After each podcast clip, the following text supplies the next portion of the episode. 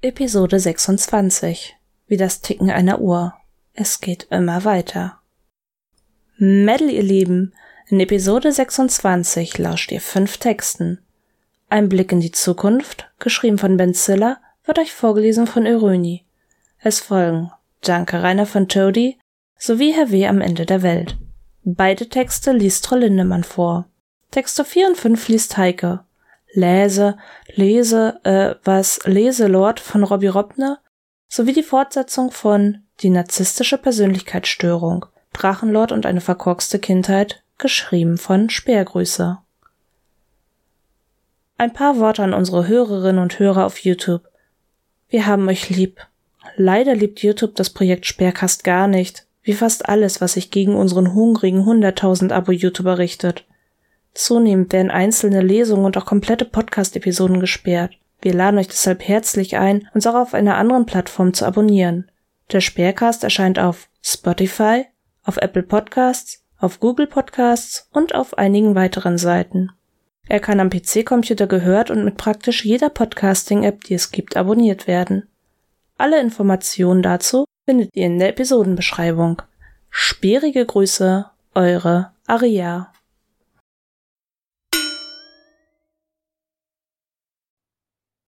Ein Blick in die Zukunft. Ein Text von Ben Ziller, gelesen von Irini.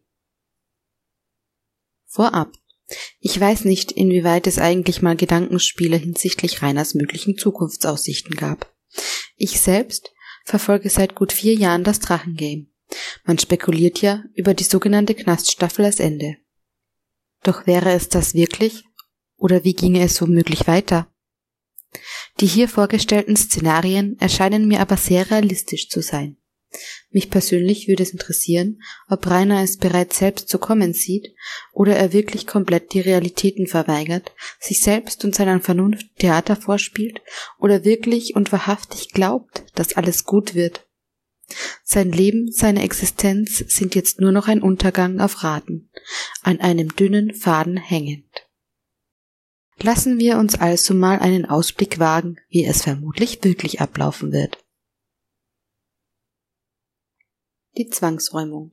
Überall im Haus mögen Briefe liegen, von diversen Inkassobüros, dem Finanzamt, AOK Bayern, der Vollstreckungsstelle des Landkreises, vom Hauptzollamt, dem Amtsgericht und dem Gerichtsvollzieher. Vielleicht stopft er sie alle in einen Schrank, um sie nicht sehen zu müssen. Den Inhalt hat er gewiss nicht richtig begriffen. Aber jemanden zu fragen, dafür ist ihm stets ihm sein Ego im Weg.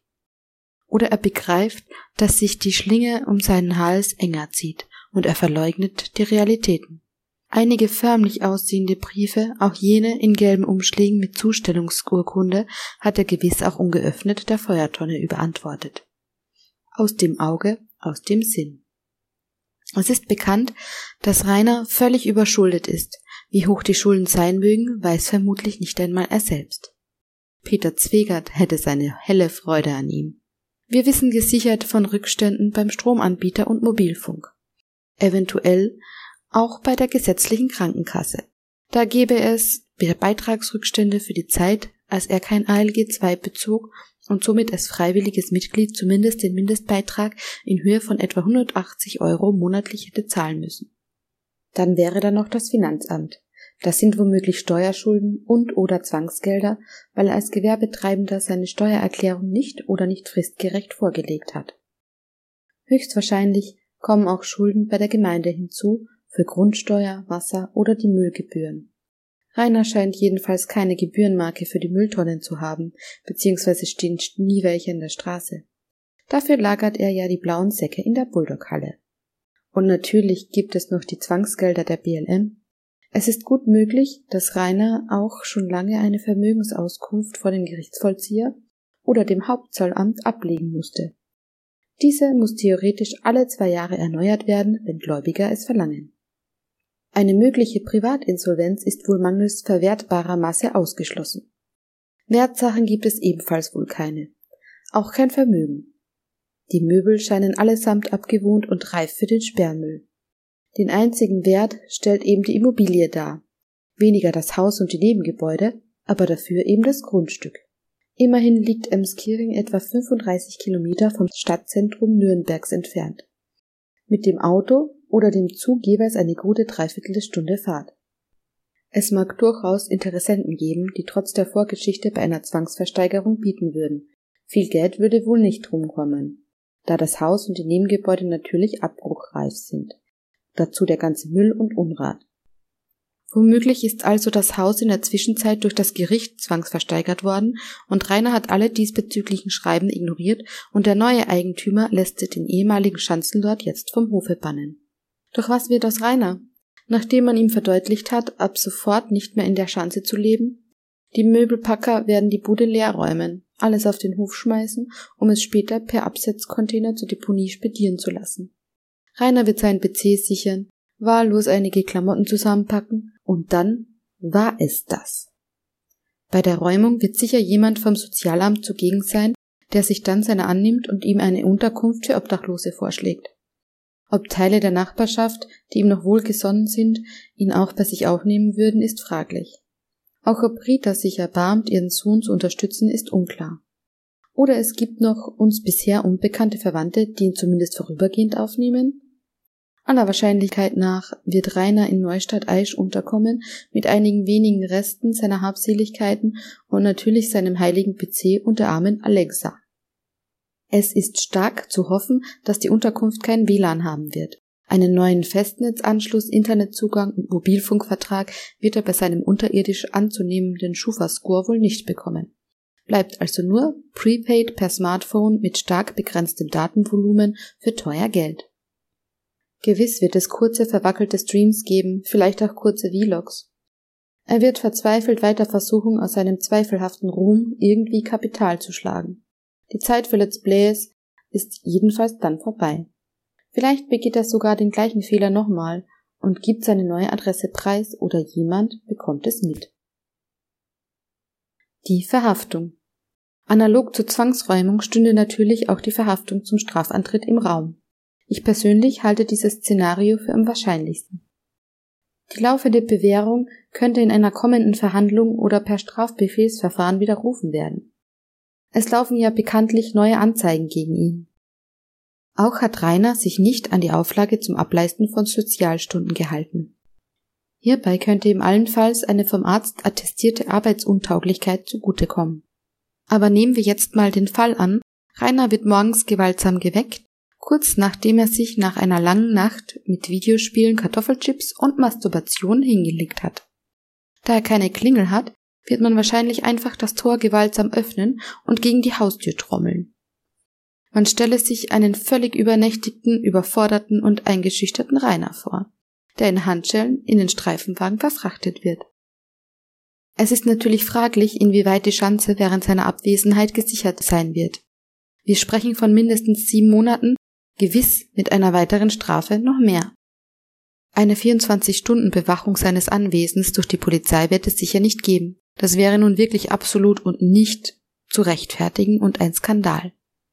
Allenfalls noch wohlgesonnene Nachbarn oder die Familie hätten vielleicht ein Auge drauf, würden vielleicht sogar hergehen und dem armen Winklers Bub den PC sämtliche Unterhaltungselektronik sicherstellen und bei sich zu Hause einlagern. Aber die Bewachung des Hauses wäre ein Vollzeitjob, das nicht zu bewerkstelligen wäre. Jemand allein kann nicht rund um die Uhr ein Haus bewachen, selbst wenn er vorübergehend dort selbst einziehen würde. Und ich glaube nicht, dass sich im Altschauerberg eine Bürgerwehr zusammenfindet. Oder es geht anders herum und sie exorzieren die sozusagen Wurzel allen Übels in Form von PC, Router und Glasfasermodem in der Feuertonne und überlassen das Haus denen, die da kommen mögen. Definitiv wird die Schanze von Hadern komplett demoliert werden. Es wird sehr wahrscheinlich immer wieder zu Einbrüchen kommen. Alles, was irgendwie schnell zu Fuß fortzuschaffen ist, wird als Trophäe gestohlen. Jeder noch zu unscheinbarer Brocken als Substanz der ehemaligen Schanze wird den Weg ins Sammelregal finden. Möbel, Türen, Dekoration, Dachziegel, Stücke der Elektroinstallation, Duscharmatur, weiß der Hugo was noch alles. Möglicherweise lässt das Gericht auch durch einen Psychiater ein Gutachten über Rainer erstellen, wodurch er als schuldunfähig erkannt, auf zunächst unbestimmte Zeit in den geschlossenen Maßregelvollzug käme, also eine forensische Klinik. Dann können einige Jahre ins Land gehen. Rainer sehe sich nach der Entlassung aus der Haft in einem zur Ruine gewordenen Haus wieder, wobei er wieder beim Abschnitt Obdachlosenunterkunft in Neustadt wären. Aber wie sehen die Perspektiven weiterhin aus, wenn er endlich begreift, dass YouTube und Co. eben doch nicht die ihm bestimmte Profession sind? Vielleicht bekommt er endlich mal den Kopf gewaschen. Sein Abgangszeugnis der Förderschule ist für den allgemeinen Arbeitsmarkt vollkommen wertlos. Jeder Hauptschüler ist grundsätzlich besser qualifiziert. Ohne jegliche Ausbildung bleiben ihm nur körperlich anstrengende Hilfsarbeitertätigkeiten im Niedriglohnsektor. Und für körperliche Arbeit ist er aufgrund seiner Verfassung wohl nicht geeignet. Ein Amtsarzt des Jobcenters wird ihm das gewiss bescheinigen. Da sein Name aber auch in seiner Heimat wohl inzwischen das pure Gift ist, wird ihn wohl auch kaum jemand einstellen wollen. Das Arbeitslosengeld II, auch Hartz IV genannt, gibt es aber nur, wenn man bedürftig und erwerbsfähig ist. Eventuell wird man eine berufliche Rehabilitation anstoßen, in der man grundsätzlich schaut, was er zu leisten imstande ist. Sollte es sich herausstellen, dass er aufgrund seiner psychischen und körperlichen Verfassung nicht erwerbsfähig ist, bliebe ihm eine entsprechende Rente die in seinem Fall nicht sehr hoch ausfallen wird, so dass das Sozialamt für den Rest einspringe.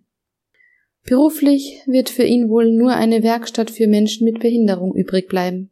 In Bayern sind es vor allem katholische Stiftungen wie Don Bosco oder die Caritas als kirchlicher Wohlfahrtsträger, die neben den Werkstätten auch Wohnheime für behinderte Menschen bereithalten.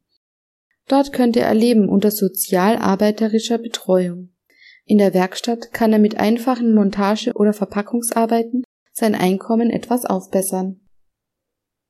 So eine Werkstatt muss kein Abstellgleis bleiben. Denn eine andere Möglichkeit wäre tatsächlich eine Ausbildung bei eben solch einem Träger mit Bezuschussung durch die Agentur für Arbeit. Es gibt Ausbildungen für sogenannte Fachpraktiker in vielen Bereichen, speziell abgestimmt für Menschen mit Lernbehinderungen, Konzentrationsschwächen oder körperlichen Einschränkungen. Diese Fachpraktika-Ausbildung befähigt dann dazu, eine reguläre Ausbildung zu absolvieren. Das alles muss er natürlich wollen und aktiv mitmachen. Aktuell bezweifle ich das persönlich. Ihm kann nur die unterstützende Hand hingehalten werden, gezwungen werden kann er jedoch nicht. Die Vergangenheit zeigte, dass er jegliche Hilfe ausschlug. Wie es sich gestaltet, wenn er denn wirklich den Boden unter den Füßen verloren hat? Die Chance ist seine Burg, Außerhalb mag er schwach und verletzlich sein. Dieser Gedanke deckt sich jedenfalls mit dem Bild, das ich von ihm gewonnen habe, als ich ihn im Februar im Zwingelrewe getroffen habe. Er wirkte total verängstigt, verletzlich, fast paranoid, schlich durch die Regale wie ein falscher Fufziger. Vielleicht kann man ihn packen und sogar helfen, wenn man ihm die Chance nimmt das ist natürlich nur Spekulation. Vielleicht lässt er sich auch, obdachlos geworden und auf Hilfe angewiesen, nicht drauf ein und wird auf der Straße wohl recht bald zugrunde gehen.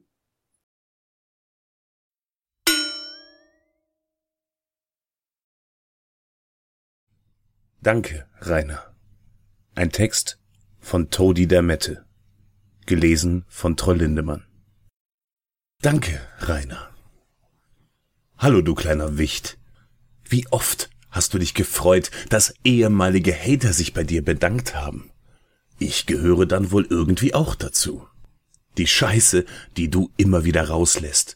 Arroganz und Empathielosigkeit, die du ein aufs andere Mal an den Tag legst, die vereint. Aber was bringt das dir? Nichts. Null. Fühl dich stolz, dass man dir Aufmerksamkeit schenkt. Ist es dir das denn wirklich wert? Du bist der Kasper der Nation, die Lachnummer. Während du durch dein Gelaber und deinen Narzissmus einsam und allein in deiner Bruchbude vor dich hingammelst, sammeln sich andere Menschen zusammen, die der Hass auf dich vereint. Ist es das wirklich wert? Du hast es geschafft. Du hast es geschafft, bekannt zu sein. Gratulation. Aber du bist das Negativbeispiel. Du bist derjenige, über den man sich aufregt, und ehrlich gesagt ärgert es mich, dass ich gerade trotzdem wieder in die Tasten haue, um meinen Hass auf dich in Worte zu fassen. Denn ansonsten müsste ich dich besuchen. Deine Arroganz, dein Narzissmus und deine Ungebildetheit eint so viele Leute, das würdest du gar nicht kapieren. Warum schreibe ich die Scheiße hier eigentlich gerade? Weil ich nicht zu dir hinfahren und dich ignorieren will, denn genau das gehört dir. Sowohl im Real Life als auch im Internet Life. Der Eingangstitel war Danke, Rainer. Das soll er auch bleiben. Danke für bösartige und hohle Beleidigungen. Danke für das widerlich Reinstopfen von Bäckereifressalien. Danke dafür, dass du einfach der dämlichste, ignoranteste Vollidiot bist, den ich je in meinem Leben gesehen habe. Bist du wirklich stolz auf die Scheiße, die du verbockt hast? Bist du wirklich so stolz darauf, dass du alles, was dir je wichtig war, gegen die Wand gefahren hast? Oder ist das einfach nur noch Selbstschutz für dein eigenes arrogantes Ego? Weißt du, das Gute ist, dass ich durch dich nicht nur gute Freunde, sondern auch meine Frau kennengelernt habe. Der Hass vereint eben. Und du wirst an deiner Arroganz, deiner Selbstverliebtheit und deiner Egozentrik einsam und allein krepieren. Eine Sache noch zum Schluss. ADHS und Legasthenie schiebst du immer vor, wenn du dich nicht anstrengen willst. Oder hust, hust, schnief, schnief, lass es einfach. Niemand kauft dir dein Lügenfeuerwerk ab. In diesem Sinne, lösch dich.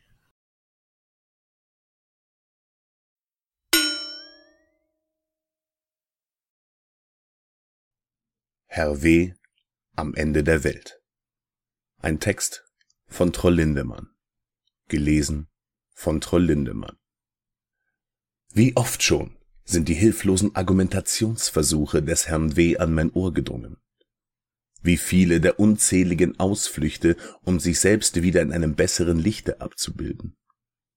Dieser ermüdende, peinliche und im äußersten Maße durchschaubare Schwall an Dilettantismus, Ignoranz und Lügen, der mein Gemüt immer wieder aufs Neue empfindlich erregt ist zu einer schier unerträglichen und riesigen Floskel mutiert und angeschwollen. Worthülse folgt auf Worthülse, Plattitüde auf Plattitüde, Binsenwahrheit auf Binsenwahrheit, und so drischt Herr W. immer wieder leeres Stroh und verliert sich in seine Stammtischweisheiten, die er dann als eigene Position, als Überzeugung und Meinung seinem geneigten Publikum unterjubeln möchte so auch eine seiner neuesten Versuche, sich aus seiner zuvor getroffenen Darstellung der himmelschreienden Ignoranz und Empathielosigkeit lindwurmartig herauszuwinden. Ich konnte jedoch einige Punkte in seinen Ausflüchten erkennen, die ich ihm hier nun selbst argumentativ retournieren möchte. Sehr geehrter Herr W. Ich kam nicht umhin, Ihre Argumentation in puncto Gräueltaten, die sich in jüngster Zeit ereignet und die westliche Welt empfindlich getroffen haben, zu bemerken. Es versteht sich natürlich von selbst, dass sie mit ihrer anspruchsvollen und strapaziös fordernden Tätigkeit als Netzwerkkünstler nicht viele Stunden des Tages zur freien Verfügung haben und sich somit selbstverständlich nicht auch noch um die banalen Belange und Gefühle anderer Lebewesen scheren können. Selbst der größte Pazifist und Philanthrop, wie Sie, Herr W., es sind, kann sich einfach nicht mit jedem Unrecht, das geschieht, emotional auseinandersetzen. Ich für meinen Teil verstehe das sehr gut gehe ich doch ebenfalls einem sehr fordernden und mühseligen Tagewerk nach, das meine Aufmerksamkeit und Einsatzbereitschaft fordert und mich immer wieder vor neue Herausforderungen stellt. Da mich aber immer wieder aufs Neue ihre Hilfegesuche bezüglich ihrer eigenen und ich möchte hier betonen, selbst verschuldeten Notlage aus ihren künstlerischen Darbietungen ereilen, würde ich gerne ihre eigene schlüssige Argumentation an sie zurückgeben. Warum sollte es mich interessieren, Herr W., wenn Leute bei Ihnen vor der Haustür stehen, weil diese gegen Ihre dargestellten Unwahrheiten protestieren? Wenn diese Unrat oder Gegenstände auf oder durchgeschlossene Scheiben in Ihr Grundstück werfen, so wie man damals sogenannte Künstler mit faulem Obst und Gemüse beworfen hat, weil diese ebenfalls dachten, ihre Darbietung sei etwas Besonderes und kulturell anspruchsvoll. Warum sollte es mich stören, wenn Fremde ihre Nachbarn und ihr Umfeld terrorisieren und empfindlich die Nachtruhe stören? Sind sie doch selbst oft genug geneigt, ihrem cholerischen Gemüt freien Lauf zu lassen.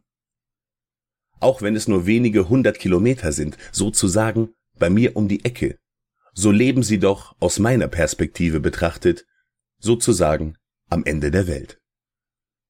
Ich kenne doch niemanden in ihrer Umgebung, habe dort weder Freunde noch Verwandte. Ich habe schließlich genug andere Sorgen in meinem Leben, reale Sorgen, die ich zumeist nicht einmal selbst verursacht habe. Sorgen, die ein normales Leben immer nun mal mit sich bringt und die angepackt und nicht beweint oder ignoriert werden müssen. Zudem gehe ich einem geregelten Tagewerk nach und habe nicht viel Möglichkeit, meine Zeit so frei zu nutzen, wie es mir beliebt. Und trotzdem finde ich herzliche Worte und Gedanken für die Opfer und Hinterbliebenen einer widerwärtigen Untat, eines Verbrechens an der Menschlichkeit.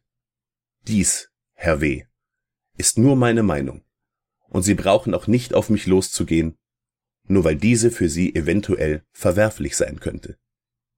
Und wenn Sie das nicht nachvollziehen können, Herr W., dann kann ich Ihnen nicht helfen. Aber wie bereits gesagt, warum sollte es mich interessieren? Hochachtungsvoll, Ihr Herr L.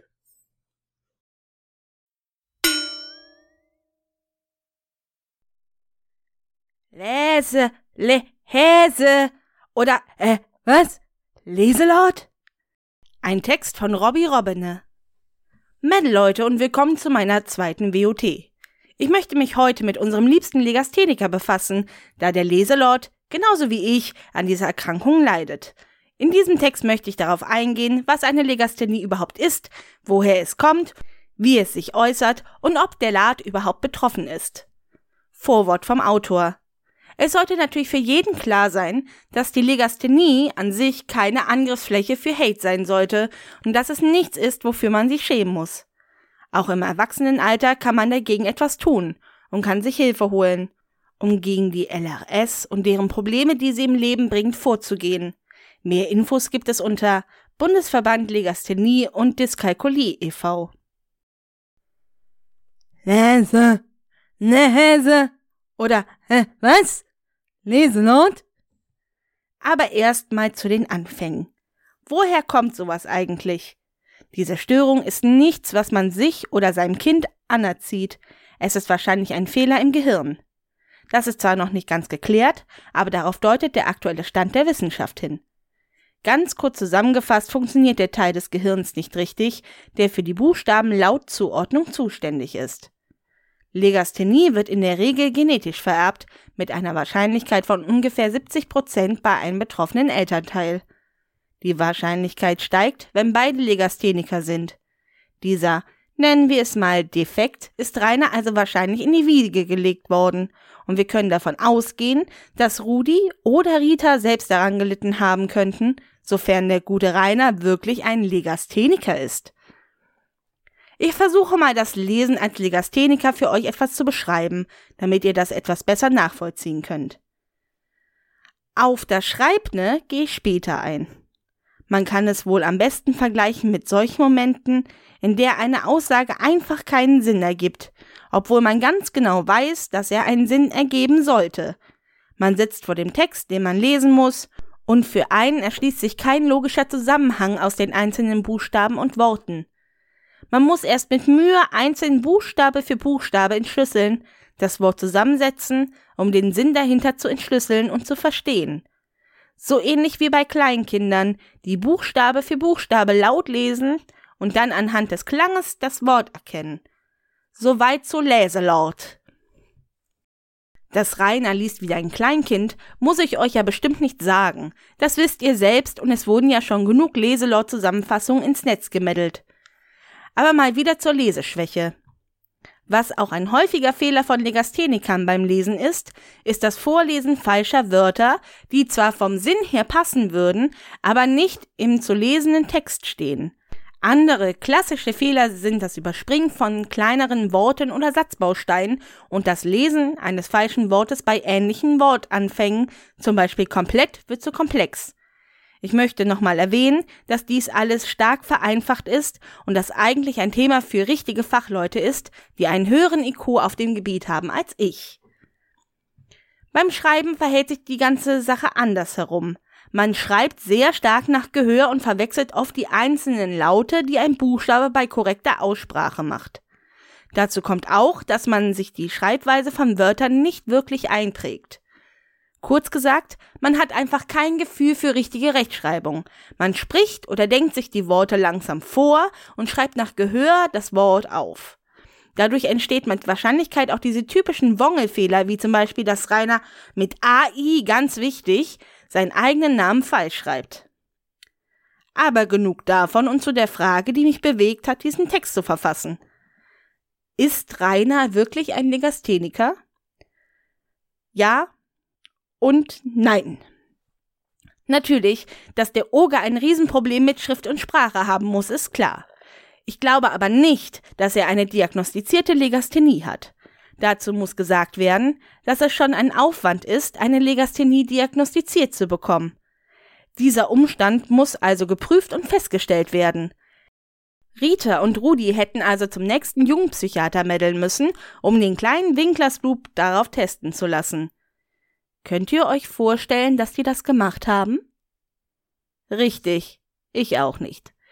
Des Weiteren ist mein Hauptindiz, dass keine Einträge in den bekannten Zeugnissen des Lords zu finden sind. Wenn nämlich eine Legasthenie diagnostiziert wurde, muss dieses in der Notengebung berücksichtigt werden und dies wird bei den meisten Schulen im Zeugnis vermerkt. Dort findet sich aber nicht mal die kleinste Erwähnung einer Legasthenie. Also ist er entweder gar kein Legastheniker oder es wurde ihm nie diagnostiziert. Ob Rainer jetzt wirklich und wahrhaftig eine Leserechtschreibschwäche hat, können nur Fachleute bestimmen, aber die Möglichkeit, dass Rainer einfach nur zu dumm bzw. zu faul zum richtigen Lesen und Schreiben lernen war, liegt eindeutig im Bereich des Möglichen. Ich vermute einfach mal, dass seine Lehrer mal gesagt haben, dass er wahrscheinlich Legasthenie hat und er mal mit Rudi zum Psychotherapeuten meddeln sollte, was wahrscheinlich nie passiert ist.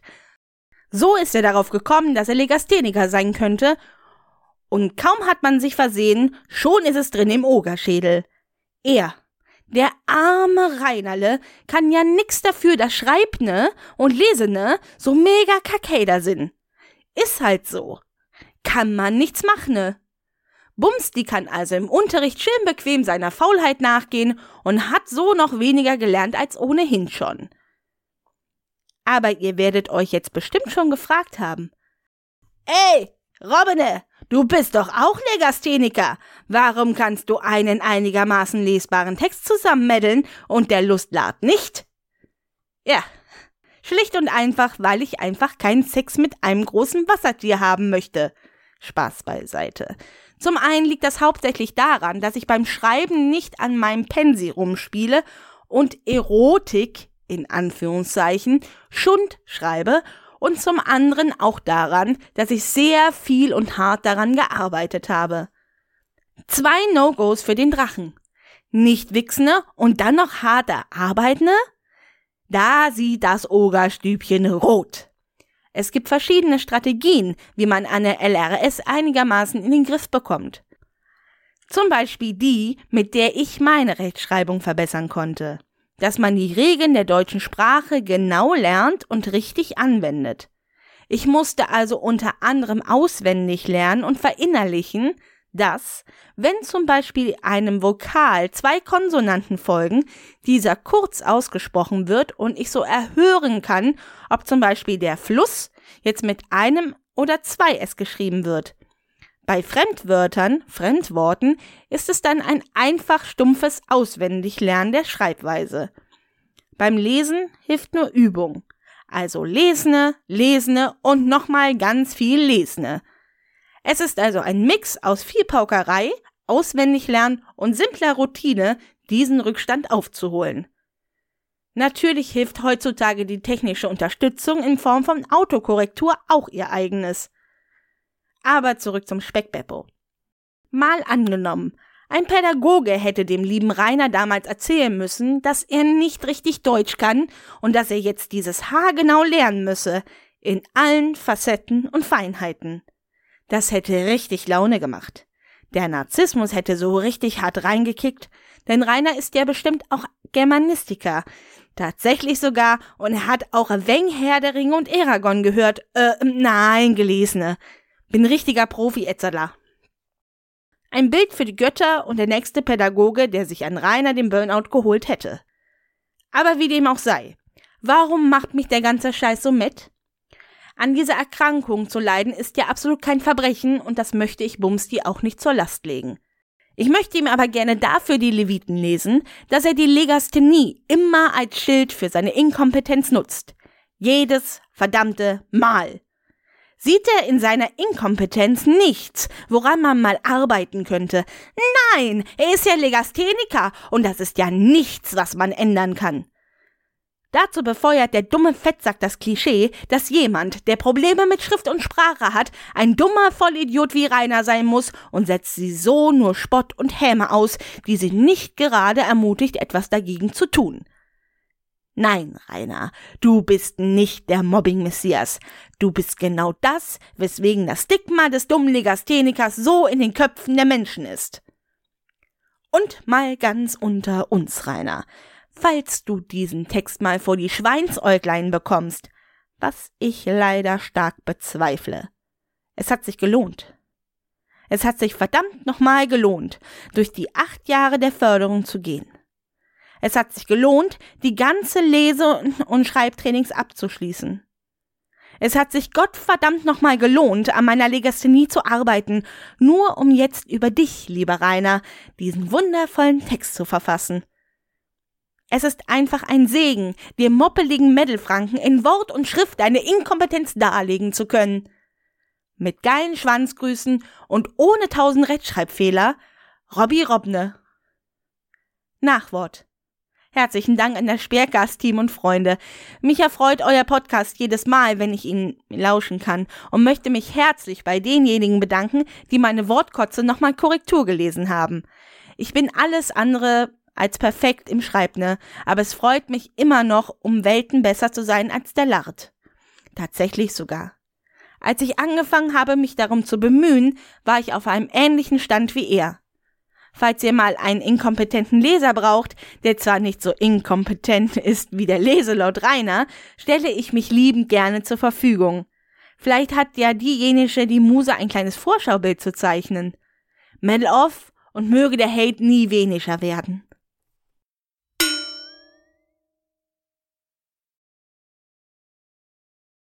Die narzisstische Persönlichkeitsstörung, Drachenlord und eine verkorkste Kindheit. Teil 2 Kindheit. Die Kindheit im Elternhaus. Es gibt zwei Faktoren, die nachgewiesenermaßen die Entstehung einer narzisstischen Persönlichkeit fördern. Erstens, wenn die Eltern selbst Narzissten sind. Zweitens, wenn die Eltern ihr Kind übermäßig loben oder kritisieren. Beide Extreme können eine starke Ich-Zentrierung beim Kind hervorrufen. Eine durch Kritik oder sogar Erniedrigung geprägte Erziehung ist natürlich äußerst schädlich für die kindliche Entwicklung. Um das Selbstbewusstsein eines Kindes zu fördern, sollten Eltern es lieben und wertschätzen. Für einige überraschend, ein Kind dabei über andere zu stellen, ist ebenfalls schädlich. Die Rückmeldung der Eltern als die hauptsächlichen Bezugspersonen prägen für das Kind die Selbst- und Fremdwahrnehmung, schlussendlich die Art zu denken und die Persönlichkeit. Studien konnten belegen, dass Kinder, deren Eltern sie für schlauer, hübscher oder außergewöhnlicher als andere hielten, später narzisstische Tendenzen entwickelten. Kinder hinterfragen die Aussagen von Eltern nicht. Forscher der Universität Amsterdam haben das 2015 erforscht. In einer Langzeitstudie wollte man herausfinden, wie Narzissmus bei Kindern entsteht. Zu diesem Zweck haben die Wissenschaftler über einen Zeitraum von eineinhalb Jahren 565 Kinder und ihre Eltern befragt. Narzissmus lässt sich messen, indem man Menschen Einschätzungen über sich selbst treffen lässt. Die Kinder sollten angeben, wie sehr Aussagen auf sie zutreffen würden. Aussagen wie ich verdiene etwas extra oder ohne mich wäre es in meiner Klasse langweilig. Die Eltern wiederum sollten angeben, wie sehr Aussagen auf ihre Kinder zutreffen. Die Aussagen waren ganz ähnlich. Mein Kind ist klüger als andere Kinder oder ohne mein Kind wäre es in seiner Klasse langweilig. Die Befragungen ergaben, dass jene Kinder häufiger narzisstische Tendenzen entwickelten, deren Eltern sagten, sie seien klüger, interessanter oder spezieller als andere Kinder. Die Kinder übernehmen also tendenziell die Einschätzungen ihrer Eltern. Wenn ihre Eltern sie für etwas Besonderes halten, dann tun sie selbst es auch. Wenn die Eltern sie mit Lob und Preis überschütten, dann erwarten die Kinder das auch von anderen. Kurz gesagt, Kinder lernen den Narzissmus von den eigenen Eltern. Es gibt zwei Hauptgründe, aus denen Eltern ihre Kinder überbewerten. Erstens. Eltern loben zu viel, da sie glauben, dass viel Lob ihren Kindern gut tut und sie motiviert. Sie wollen, dass ihre Kinder viel Selbstvertrauen bekommen. Aber diese Eltern verwechseln Lob mit Liebe. Zweitens. Eltern überbewerten ihr Kind, weil sie selbst Narzissten sind. Sie sehen ihr Kind als einen Teil von sich selbst. Weil sie selbst großartig sind, müssen es auch ihre Kinder sein. Narzissten produzieren ihrerseits Narzissten. Stark narzisstische Eltern erlauben es ihren Kindern nicht, ein eigenes Selbstbild aufzubauen. Die Kinder sind im besonderen Maße gefährdet, später selbst Persönlichkeitsstörungen auszubilden, welche diese Kindheitserfahrungen widerspiegeln. Ein unterdrücktes, abgelehntes Kind könnte etwa auch eine ängstlich vermeidende oder eine Borderline-Persönlichkeitsstörung entwickeln. Ob Rainer schon in früher Kindheit von sich selbst überzeugt war oder wurde? Man kann es nur vermuten, aber es wäre absurd zu vermuten, dass Rainer in den Jahren, bevor er ins Internet kam, ein grundlegend anderer Mensch war. Wir können mit Fug und Recht annehmen, dass Rainer spätestens als Jugendlicher ein narzisstisches Verhalten an den Tag legte. Fünf Anzeichen für ein narzisstisches Kind. Hier gibt es viel Interpretationsspielraum, vor allem durch das Verhalten der Elternteile Rudi und Rita, Gängige Hader-Meinung ist, dass Rudi als Malocha eine klassisch distanzierte, häufiger abwesende Vaterfigur war, dem Rainer nacheiferte, während Rita die klassische Hausfrauenrolle einnahm. Das Gros der Erziehungsarbeit lag also in Ritas Verantwortung. Um rechtzeitig zu erkennen, ob ein Kind narzisstische Tendenzen hat, kann man auf fünf Anzeichen achten. Hier können wir nun folgern, dass mindestens mehrere der fünf Anzeichen auch bei Klein Rainer zutrafen. Erstens. Das Kind glaubt, es ist unfehlbar. Kinder haben manchmal Probleme, ein gesundes Selbstvertrauen zu entwickeln. Dann neigen Eltern dazu, Aussagen zu treffen wie Du bist so schlau. Das war so toll von dir, um sie in ihrem Wesen zu stärken. Stattdessen sollte das Kind lernen, dass es Fehler machen darf. Sonst wird es nicht verstehen, dass es ganz normal für Menschen ist, Dinge auszuprobieren und dabei auch mal zu scheitern. Nur wer Fehler macht, kann daraus lernen und beim nächsten Mal besser vorgehen. Klein Rainer machte nie Fehler. Wenn etwas nicht klappte, war eh alles doof. Zweitens. Das Kind verträgt keine Kritik.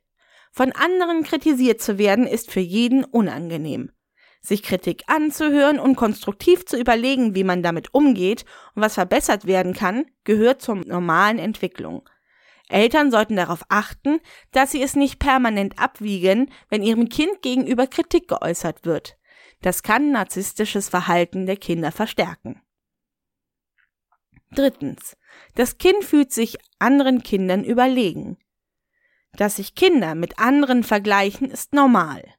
Wenn Eltern ihr Kind jedoch ständig als besser oder toller darstellen als andere Kinder, fördern sie dieses Selbstbild bei ihrem Sprössling. Das empfundene Überlegenheitsgefühl gegenüber anderen Kindern war und ist es noch heute gegenüber den Hatern ein prima psychologischer Abwehrmechanismus. Nicht etwa Rainer wird ausgeschlossen, Rainer ist einfach überlegen, die sind neidisch. Viertens. Das Kind redet schlecht über diejenigen, die anders sind. Ein narzisstisches Kind fühlt sich nicht nur besser, es will diesen Fakt auch ständig mitteilen. Es will die Bestätigung der eigenen Wahrnehmung. Gleichzeitig macht es sich über andere lustig und beurteilt deren Aussehen, Kleidung oder Verhalten negativ. Ja, wo Rainer sich nicht überlegen fühlen kann, kann er zumindest sein Gegenüber abwerten. Abwertung ist ebenfalls ein guter Abwehrmechanismus. Die anderen schließen Rainer nur aus, weil sie schlechter sind als er. Fünftens. Das Kind verteidigt sich, auch wenn es im Unrecht ist. Eine kleine Narzisstin bzw. ein kleiner Narzisst hat nicht nur Probleme mit Kritik, sie bzw. er akzeptiert sie schlichtweg nicht. Es erscheint unmöglich, dass das Kind etwas Falsches gesagt oder getan haben könnte. Das liegt häufig daran, dass Eltern es in Schutz nehmen, verteidigen oder Fehler abwiegeln. Die Schulzeit. Wir wissen, dass Rainer keine schöne Schulzeit hatte, gemieden wurde und nie so richtig dazugehörte. Die Dynamik einer Förderschule, auf der ein Anteil Kinder wegen einem festgestellten emotional-sozialen Förderbedarf landet, kam dann noch obendrauf. Was Rudi und Rita ihrem Sprössling wohl erzählt haben, weshalb er auf eine andere Schule muss als alle anderen? Vielleicht, weil er eben etwas ganz, ganz Besonderes ist? Es kursiert bekanntlich im Internet Reiners Abschlusszeugnis der Sonderschule. Dieses ist eigentlich ein Abgangszeugnis, da Rainer keinen Hauptschulabschluss, früher Berufsbildungsreife genannt, erworben hat.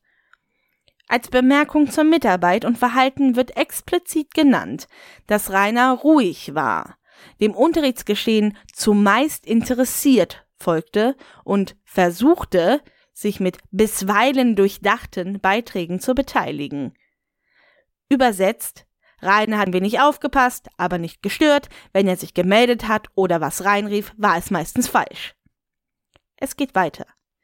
Mit Mitschülern kam er nun seltener zu Streitigkeiten und Rainer war noch nicht vollständig Teil der Klassengemeinschaft. Übersetzt, Rainer war der Außenseiter, womit sich die Klasse und er selbst abgefunden hatten. Schriftliche Arbeiten wurden zumeist zuverlässig, jedoch nur selten ordentlich erledigt. Rainer hat zwar immer was abgegeben, aber meist unleserlich und zerknickt. Häufiges Fehlen beeinträchtigte die Leistung in allen Fächern. Wo trieb Rainer sich rum, statt in der Schule zu sein? Die Bemerkung ist doppeldeutig. Entweder ist hier die indirekte Beeinträchtigung der Leistung durch Verpassen von Schulstoff gemeint. Das würde dann auch entschuldigtes Fehlen umfassen. Unentschuldigtes Fehlen würde selbst auf einer Förderschule irgendwann zu Sechsen führen. Dies wird für Sport sogar extra betont. Aufgrund von häufigem unentschuldigten Fernbleiben konnte keine Leistungserhebung stattfinden. Rainer wurde folgerichtig mit ungenügend in Sport bewertet. Gehörte Rainer zu den Too Cool for School Kids seiner Stufe, die gemeinsam die unbeliebten Randstunden geschwänzt haben? Oder hat er sich alleine weggeschlichen? Die Sportverweigerung hat Rainer übrigens seinen Hauptschulabschluss gekostet. Das ist bitter. Rainers Schulzeit war von vornherein schon durch den Förderschwerpunkt Lernen mit besonderen Schwierigkeiten versehen. Lernen, besonders schulisches Lernen, fiel ihm nie leicht. Klein Rainer, der sich für unfehlbar hält, keine Kritik verträgt, davon ausgeht, anderen überlegen zu sein, über andere schlecht redet und selbst bei offensichtlichen Irrtümern keinen Fehler zugeben kann. Kein Wunder, dass er in der Schule keine Freunde fand. Bis heute zieht sich das Phänomen, keine Fehler zu geben, durch. Sportverweigerer Winkler negiert nicht nur, dass er im Schulsport durchgefallen ist, beziehungsweise sich diesem nicht gestellt hat, er fantasiert sich ja immer neue Sportarten herbei, in denen er sehr bewandert sei.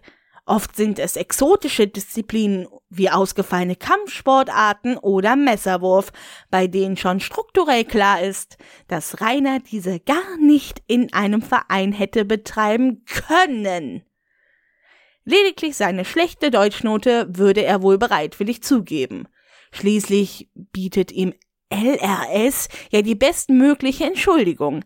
Dass diese bereits in der schlechten Note eingespeist ist und er realistisch wohl fünf statt vier stand, wird natürlich verschwiegen.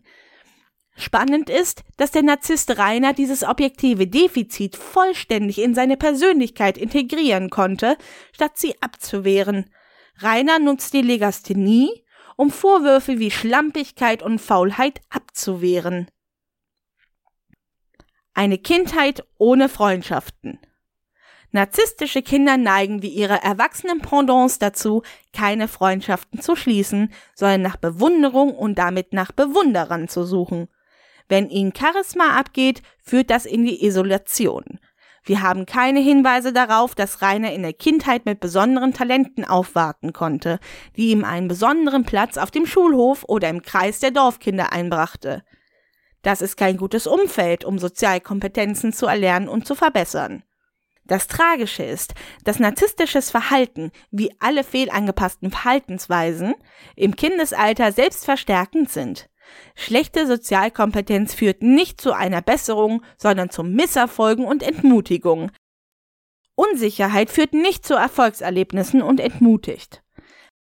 Vermeidungsverhalten, Rückzug, Passivaggressivität und selbstverletzendes Verhalten stellen alle Schutzmechanismen dar, die angewendet werden, weil die gesünderen Verhaltensweisen nie erlernt und bestärkt wurden. Ein Lichtblick. Rainer hat gewisse Anpassungsleistungen erbracht. So konnte er sich in mehreren Subkulturen, vor allem im Metal, irgendwie einbinden und auch seine Identität festigen. Der Auszug von Mutter und Schwester kurz nach Rudis Tod bot Rainer vielleicht erstmals, und sei es noch so kurz andauernd, ein objektiv geeignetes Mittel, Aufmerksamkeit und auch ein wenig Bewunderung zu sammeln. Selbst emotional nie erwachsen geworden, konnte Rainer sich bei der Dorfjugend durch rauschende Partys voller Alkohol und absolute Abwesenheit von erziehungsberechtigten Personen sehr beliebt machen. Vergleicht die WOT Party Hard. Wir können davon ausgehen, dass der Anfang und der Höhepunkt der Party Hard Phase für Rainer die glücklichste seines Lebens war. Er war umgeben von glücklichen Leuten, die ihn nicht nur duldeten, sondern seiner Einladung gefolgt waren. Natürlich war das schon viel zu spät, um die verpassten Entwicklungsschritte noch nachzuholen. Einmal mehr wurde Reiners Ego zu seinem Stolperstein. Er fiel aus der Dorfjugend heraus, in die er sich eingekauft hatte, und er fiel ins Internet. Der Rest ist Geschichte.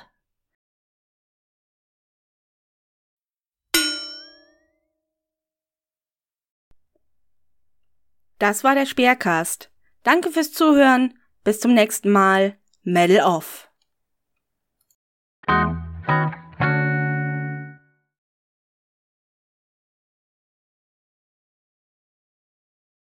Also ist entweder fuck you.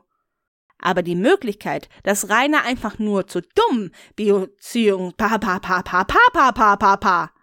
Ob Rainer jetzt wirklich und wahrhaftig eine Leserechtschreibschwäche hat, können nur Fachleute bestimmen, aber die Möglichkeit, dass Rainer einfach nur zu dumm beziehungsweise pa pa pa fuck you. Nicht wichsen, ne? Ach, du scheiß Maus. Warum scrollst du? Ich möchte nicht, dass du scrollst. Hör jetzt auf zu scrollen. Jetzt hast du mir den Text kaputt gemacht. Zum Beispiel die, mit der ich meine Rechtschreibung. Pff.